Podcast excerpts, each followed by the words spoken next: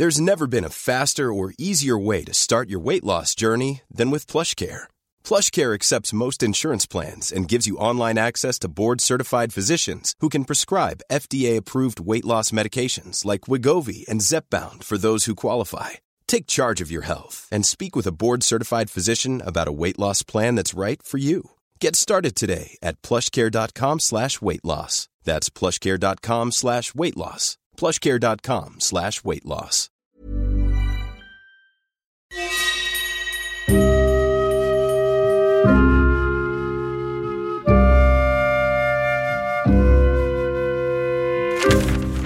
Série noire à la une.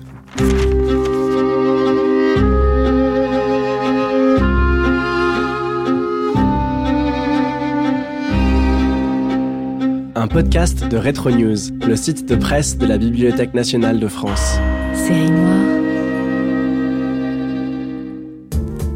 Bonjour à vous, bienvenue dans Série Noire à la Une.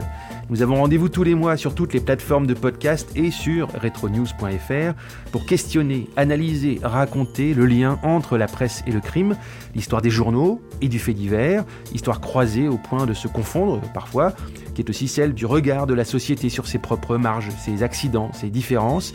C'est aussi une histoire euh, des mots et des images, évidemment, mots et images qui nous constituent. Il fut question dans les émissions précédentes de Germaine Berton, des Apaches, de la Commune. Aujourd'hui, nous arrivons dans la deuxième moitié du XVIIIe siècle. Nous allons parler de la bête du Gévaudan. Série à la une.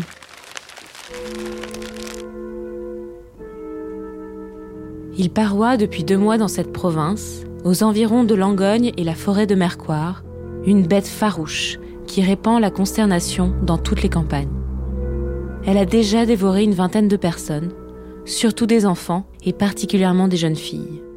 Il n'y a guère de jour qui ne soit marqué par quelques nouveaux désastres. La frayeur qu'elle inspire empêche les bûcherons d'aller dans les forêts, ce qui rend le bois fort rare et fort cher. Ce n'est que depuis huit jours qu'on a pu parvenir à voir de près cet animal redoutable.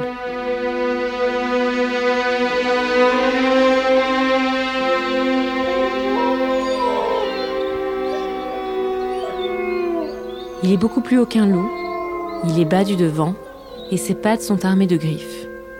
Il a le poil rougeâtre, la tête fort grosse, longue et finissant en museau de lévrier, les oreilles petites, droites comme des cornes, le poitrail large et un peu gris, le dos rayé de noir et une gueule énorme armée de dents si tranchantes qu'il a séparé plusieurs têtes du corps comme pourrait le faire un rasoir.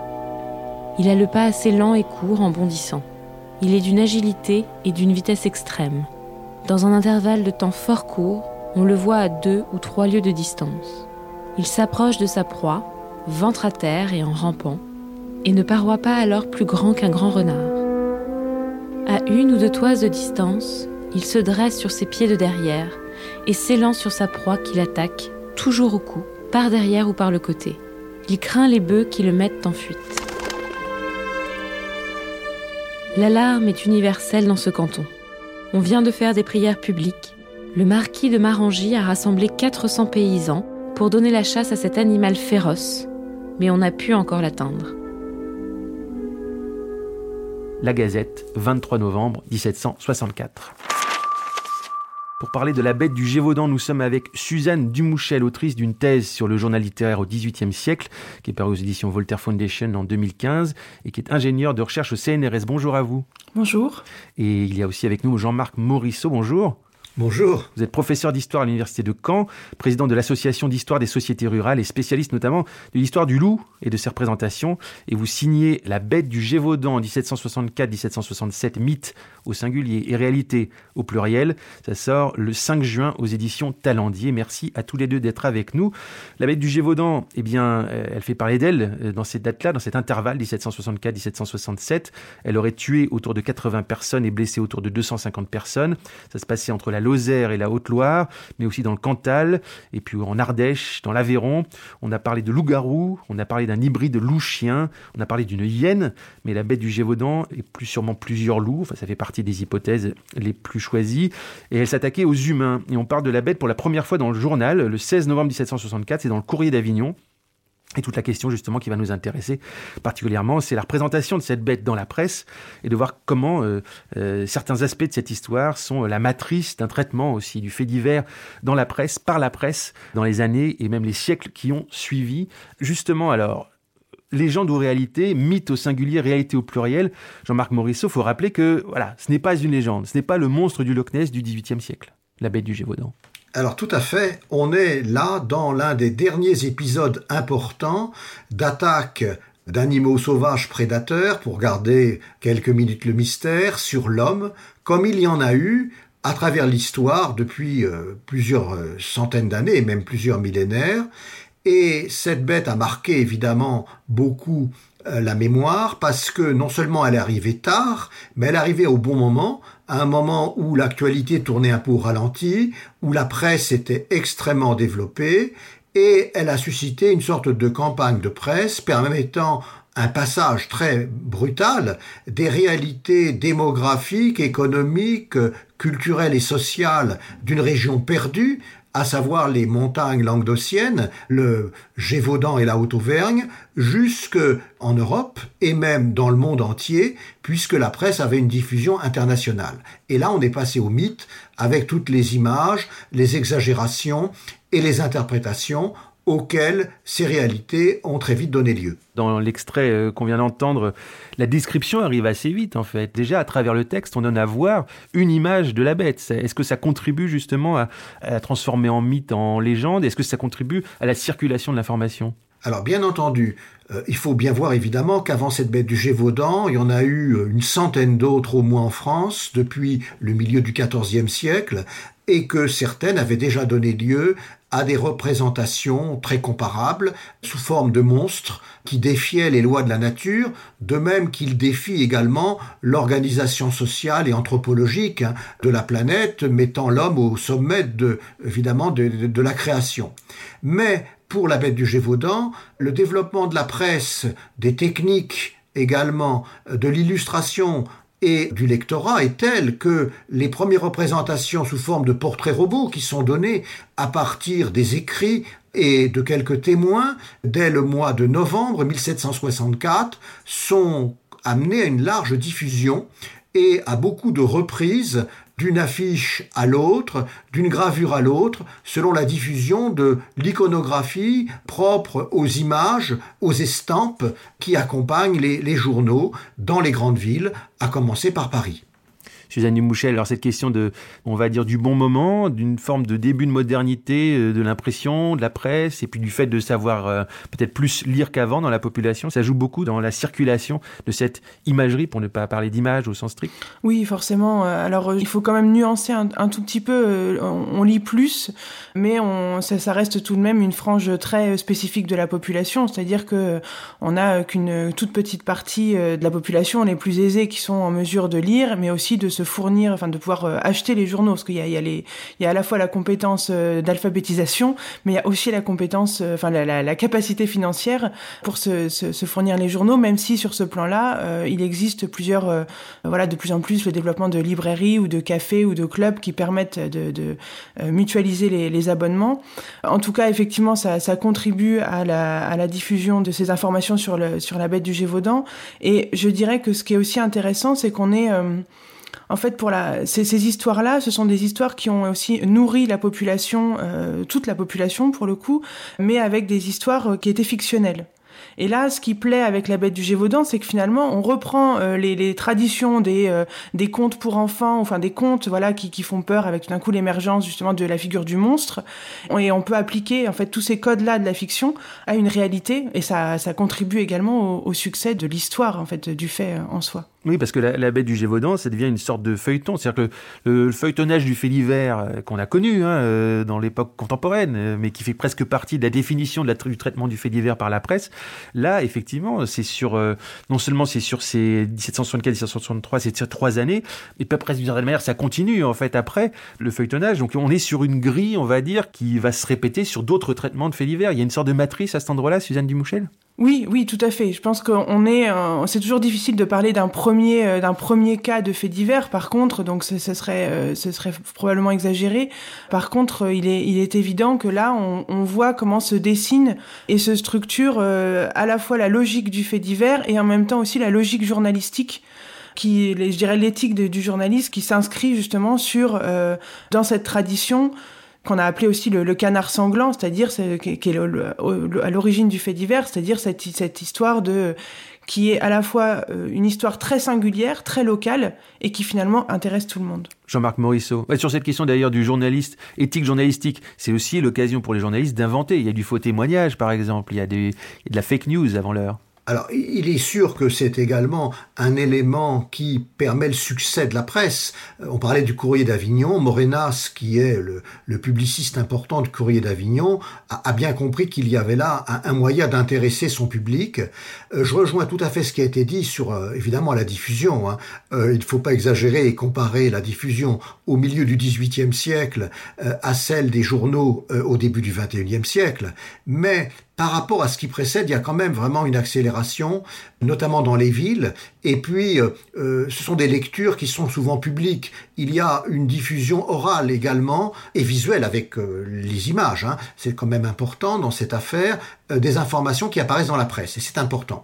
Alors, ce que je voulais rappeler, c'est que dès ses débuts en France, la presse, c'est-à-dire la Gazette de France en 1632, a déjà fait ses choux gras d'épisodes tout à fait comparables. La première année où la presse donc est autorisée par Richelieu, avec Théophraste Renaudot en France, il y a autour de Caen une bête qu'on appelle la bête du Cinglet, qui a fait euh, euh, cinq fois moins de morts que la bête du Gévaudan, enfin trois fois moins de morts et de blessés, mais il y avait quand même une trentaine de victimes, peut-être une quarantaine, et cela donnait lieu à un, article dans la Gazette de France sur les ravages de la bête du Cinglet.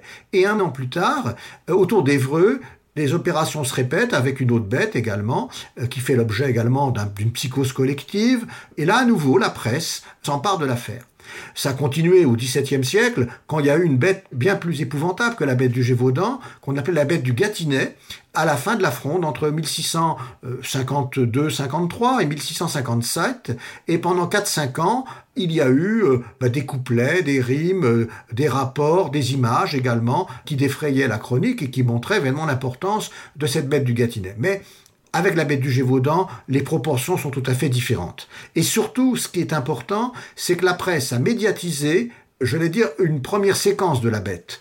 Celle qui va de 1764, alors dans les brumes du printemps 64, puisqu'on ne sait pas quelle a été la première victime qui a été blessée au mois de mai ou au mois de juin, une petite vachère qui a été sauvée par ses bœufs, en attendant la première victime officielle décédée euh, le 30 juin, enterrée le 1er juillet, Jeanne Boulet, euh, donc dans l'Ardèche actuelle, dans le Vivarais, aux portes de, de la Lozère et donc du Gévaudan, jusqu'à la destruction du Grand Loup dit des Chazes en septembre 1765, donc sur une période, vous l'avez vu, de 13, 14 ou 15 mois, là, la bête du Gévaudan est médiatisée.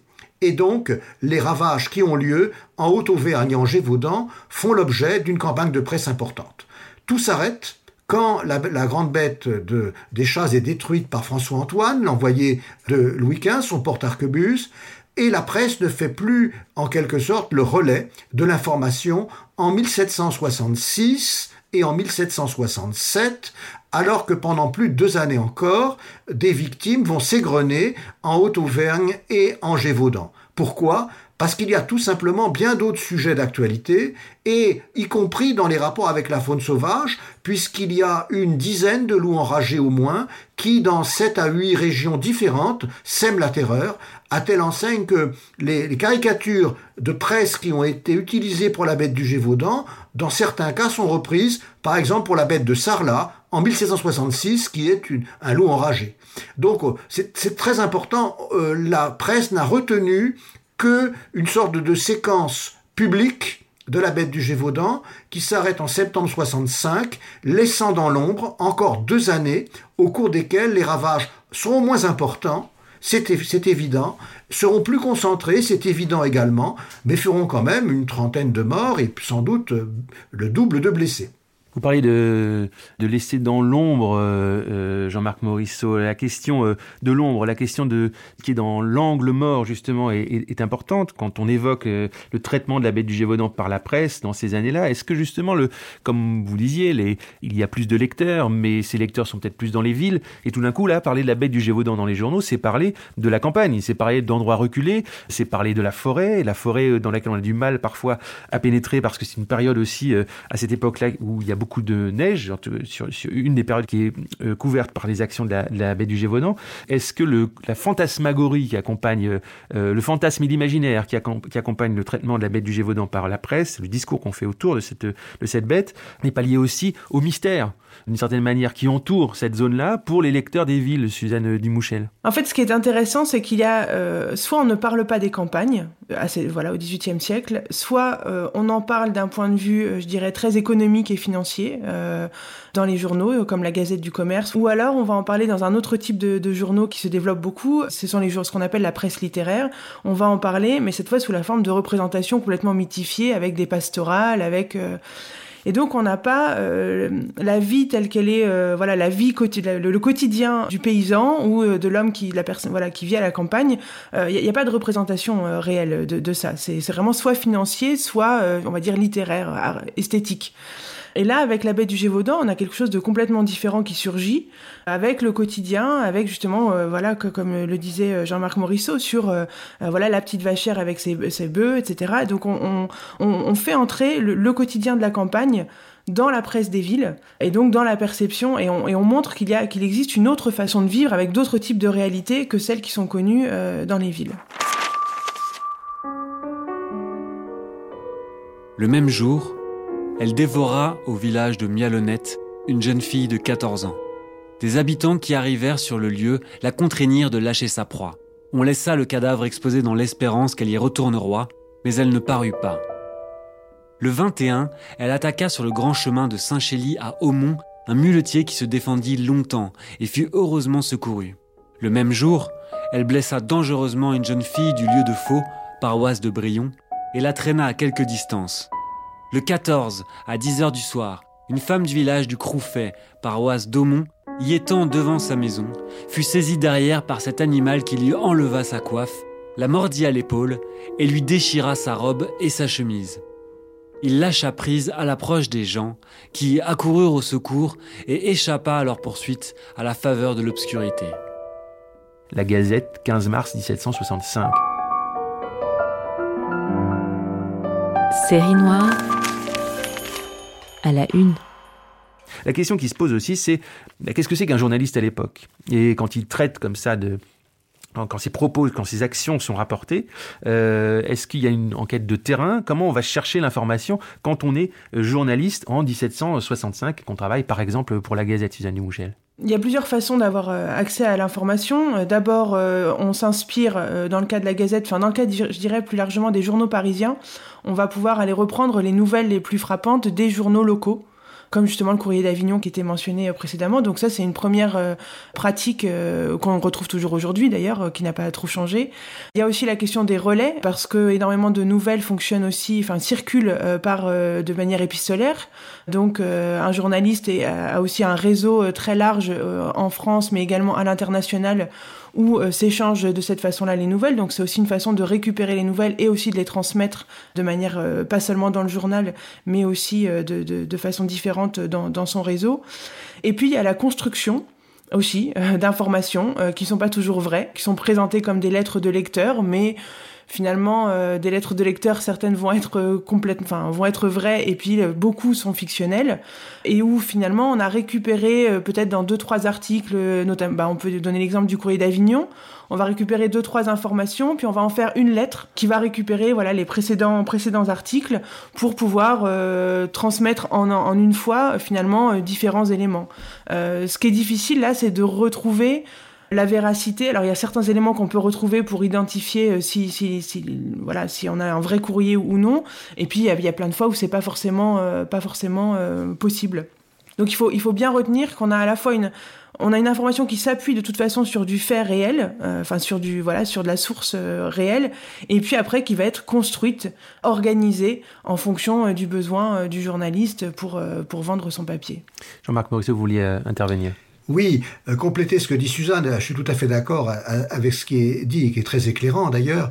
Certains acteurs locaux euh, je pense au subdélégué Lafont, je pense à, quelques bourgeois qui habitent euh, les petites villes locales et qui euh, lisent la presse et sont très au courant également de ce qui se passe, contestent quelquefois les informations qui sont données par le Courrier d'Avignon et la Gazette de France qui exagèrent les choses, qui amplifient les choses, qui majorent les chiffres. Mais d'une manière plus large, je voudrais revenir sur un point important, c'est l'impact médiatique que la bête du Gévaudan a pu représenter à l'époque.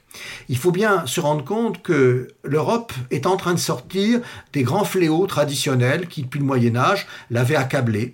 On pense évidemment aux terribles famines. D'autre part, les guerres intestines, qui étaient très très importantes, laissent plutôt la place à, des guerres extérieures plus, lointaines. Et euh, les grandes épidémies, la peste euh, a cessé ses ravages vers 1721, pas loin du Gévaudan d'ailleurs, et, les épidémies qui ont repris euh, sont un peu moins importante. Donc dans ce climat en quelque sorte de moindre vulnérabilité de l'homme à l'égard des fléaux naturels, des épisodes et, des catastrophes secondaires comme les attaques de bêtes sauvages euh, sur euh, l'homme euh, prennent un relief plus important et sortent en quelque sorte des coulisses pour arriver au devant de la scène. D'autre part, il y a une sorte de conjonction culturelle assez intéressante. D'une part, au point de vue littéraire, effectivement, la sensibilité à l'égard euh, d'une euh, campagne euh, idéalisée à travers les pastorales et, même des, romans, je dirais, moraux, hein, qui érigent en vertu les qualités des paysans, sont en vogue. D'autre part, les campagnes également ont un intérêt, on a parlé des journaux, je pense au journal économique également, euh, autant que la Gazette du Commerce, euh, parce que les campagnes sont le réceptacle d'un progrès économique qui pourra déboucher sur un enrichissement de l'État et de la société. Et on a un courant qui s'appelle le courant des physiocrates, qui, euh, à travers le libéralisme, veut promouvoir des progrès agricoles. Mais il regarde surtout sur les régions, de grande, les régions de grande culture, comme le bassin parisien. Et là, quand la bête du Gévaudan sévit, on a l'impression qu'arrive en pleine figure de l'opinion publique les périphéries auxquelles on ne songeait pas, qui ne sont pas euh, les, refuges finalement des pastorales euh, que, que l'on aime, qui ne sont pas les lieux prédisposés du progrès agricole qu'on espère, et il y a une sorte de contraste culturel très fort qui plaît certainement au public parisien et euh, au public citadin euh, parce que euh, ça crée une curiosité qui est systématiquement relancée par finalement l'impossibilité de détruire cette bête du Gévaudan, la multiplication des, des victimes et les relais successifs des campagnes de presse en France comme à l'étranger qui font de cet événement un véritable événement international. Mais ça, c'est une question intéressante sur euh, l'écho à l'international. Pourquoi cette histoire-là se retrouve dans euh, le Boston Evening Post, par exemple, peut finalement relativement peu de temps après avoir euh, être né, quelques années après être né dans le Courrier d'Avignon ou dans ou dans la Gazette de Cologne ou la Gazette de Hollande? Pourquoi cette bête-là, alors que, comme vous le disiez tout à l'heure, il y a eu d'autres bêtes auparavant traitées également par la par la presse. Là, tout d'un coup, il y a un écho international. C'est pour se moquer de Louis XV, Jean-Marc Morisseau. Euh, Louis XV avait bien d'autres chats à fouetter, euh, avec la question de l'expulsion des jésuites, par exemple, la question des réformes fiscales, euh, pour vraiment considérer que son trône était particulièrement menacé par cette bête du Gévaudan. Par contre, ce qui est vrai, c'est que euh, dans ce climat de paix, après la, guerre de Sept Ans, où les nouvelles, évidemment, euh, vont bon train, euh, et où les intendants relaient auprès de, des secrétaires d'État et du contrôleur des finances toutes les informations, le souci des peuples, qui est propre au monarque, trouve à s'exercer. Et il y a une compassion réelle de la part du roi et de la part de la cour qui est liée à la curiosité également et au souci de défendre Hein, les victimes, hein, ou de réduire plutôt les victimes de cette bête du Gévaudan. Suzanne Dumouchet, sur cette question de l'écho international je pense que c'est très important de, garder en tête le poids et le rôle de la, de la croyance et des frayeurs populaires euh, qui sont construites depuis, euh, depuis des milliers d'années, et notamment la peur du loup, hein, euh, qui quand même qu'on connaît tous et qui existe dans, voilà, dans, la plupart des contes pour enfants qu'on retrouve encore aujourd'hui. Donc il y a, déjà, je pense qu'on s'appuie quand même là-dessus, euh, sur cette euh, voilà. Et, là, on pourrait même euh, reprendre la, la, mimésis d'Aristote en fait, avec ces récits qui sont faits pour à la fois angoisser, susciter la peur, mais du coup avoir un contenu moral, permettre d'alerter la population, de faire attention à certaines situations. Donc de toute façon, la bête du Gévaudan, elle s'inscrit pleinement dans ce type de tradition-là, euh, ce qui fait que c'est d'autant plus facile après de, stimuler et de, pousser voilà, les informations sur ce sujet. Et après, il y a euh, effectivement la construction euh, de ces réseaux au XVIIIe siècle. Alors c'est vrai qu'on avait parlé euh, dans la presse du début du siècle, dans les années 1730, mentionne d'autres cas d'agression par des bêtes. Je dirais que ce qui change, c'est qu'on est vraiment dans une dans une période dans les années 1760 où la presse s'est structurée et où, enfin les réseaux de presse, plus exactement, les réseaux de presse se sont structurés au niveau national et international. Et c'est ce qui favorise la diffusion euh, de ce type euh, de ce type d'informations. C'est-à-dire que je dirais qu'on on se retrouve en fait à une période où le, sujet euh, s'y prête particulièrement bien parce que on est sur un sujet populaire classique, enfin très très voilà, qui est bien, qui, qui, qui fonctionne. Et en même temps, les réseaux de presse se sont structurés et avec un intérêt pour ce qui se passe en Europe et le développement justement de ce qui se passe dans les campagnes. Donc on a cette espèce de voilà de de, de, de simultanéité en fait de, de, de voilà qui, qui permet euh, la, diffusion euh, au niveau international de ces nouvelles là. Mais attention, aujourd'hui on parle de la bête du Gévaudan, c'est ce qu'on disait, on a de toute façon la presse parisienne reprend les presses locales, mais elle reprend aussi les nouvelles d'Amsterdam, etc. Et la presse internationale s'appuie aussi sur les presses nationales. Donc il n'y a pas que la, la bête, l'histoire de la bête du Gévaudan qui est reprise, il y a aussi d'autres types de nouvelles. Voilà, juste. Euh. C'est un type d'échange et de, diffusion qui n'est pas spécifique forcément à, l'histoire de la bête du Gévaudan, on le comprend. Dernière question, est-ce que ça s'est poursuivi? Est-ce qu'il y a eu des échos de la bête du Gévaudan dans, euh, dans les écrits Suzanne Dumouchel ah oui, oui, oui, c'est, pas quelque chose de. Il y a eu des échos euh, dans la presse du XVIIIe siècle, mais on a retrouvé même dans la presse du XIXe, alors pas forcément sous la euh, il y a plus de description, mais par contre pour euh, mentionner, pour rappeler la terrible épreuve, euh, l'histoire, etc. Donc oui, c'est quelque chose qu'on et, je dirais même encore aujourd'hui, de toute façon, la Bête du Gévaudan, on la voit dans les films, on la voit dans des donc c'est c'est un mythe qui est, enfin c'est une réalité qui est devenue mythe. Pour reprendre un peu les titres, le titre du livre de, de Jean-Marc Morisseau. Jean-Marc Morisseau Oui, alors effectivement, la, la, bête du Gévaudan, d'une part, elle a eu un écho sur place, sur le moment, extrêmement important, et ensuite, elle a, marqué la mémoire, parce qu'elle est devenue en quelque sorte un modèle emblématique de l'échec de l'homme par rapport à la nature, de la faiblesse de l'homme par rapport au loup. Et euh, cette euh, reconnaissance, elle étalonne tous les épisodes qui vont avoir lieu à la fin du XVIIIe siècle et au cours du XIXe siècle d'attaques de loups sur l'homme. On compare à la bête du Gévaudan et les, deux grands destructeurs de la bête du Gévaudan euh, s'en inspirent longtemps. Euh, j'entends Jean Chastel, qui est euh, le paysan qui est venu en 1667 à bout de la dernière bête du Gévaudan. Euh, il aura 1500 livres de primes quand même, et il en réclamera le reste, 4500 encore, à l'époque de la Révolution, en donnant au pouvoir public l'information qu'il avait tué l'une des bêtes les plus terribles. Quant à son homologue François-Antoine, ou plutôt son fils, puisque François-Antoine était mort, à l'époque révolutionnaire, il demande encore la création d'une louveterie spécifique sous sa direction auprès euh, des membres du consulat en leur disant que il a été, enfin lui et surtout son père, ont été à l'origine de la destruction de la grande bête du Gévaudan. Et au cours du 19e siècle, cet élément va infiltrer les romans populaires, hein, euh, jusqu'à d'ailleurs évidemment développer le mythe au milieu du 19e siècle et la fin du 19e siècle, et ensuite au 20e siècle va se colorer de notre attrait à l'égard du monde sauvage, puis de notre attrait à l'égard de la biodiversité, puis enfin, depuis une trentaine d'années, vraiment de euh, notre position à l'égard du loup. Hein. Euh, c'est-à-dire que la bête du Gévaudan euh, devient emblématique pour savoir si on est pour ou contre le loup, en simplifiant beaucoup une position qui est particulièrement polémique aujourd'hui. Merci à tous les deux d'avoir été avec nous, de nous avoir euh, éclairé sur euh, la bête du Gévaudan et le traitement de euh, la bête et de ce qu'elle a fait entre 1764 et 1767 sur ce traitement par la presse. Merci Suzanne Dumouchel, merci Jean-Marc Morisseau.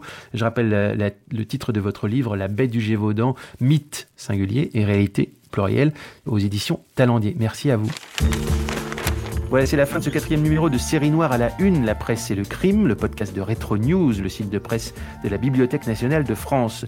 Ce podcast a été préparé par Clémence Marie et Camille Ferré, réalisé par Guillaume Giraud et produit par Wave Audio, avec l'aide de toute l'équipe de Retro News, Étienne Manchette, Julie Duruflet, Julien Morel, Thomas Baumgartner au micro. On se retrouve dans un mois sur toutes les plateformes et sur retronews.fr pour plonger dans l'histoire de la presse avec une autre série noire à la Une. Série noire à la une.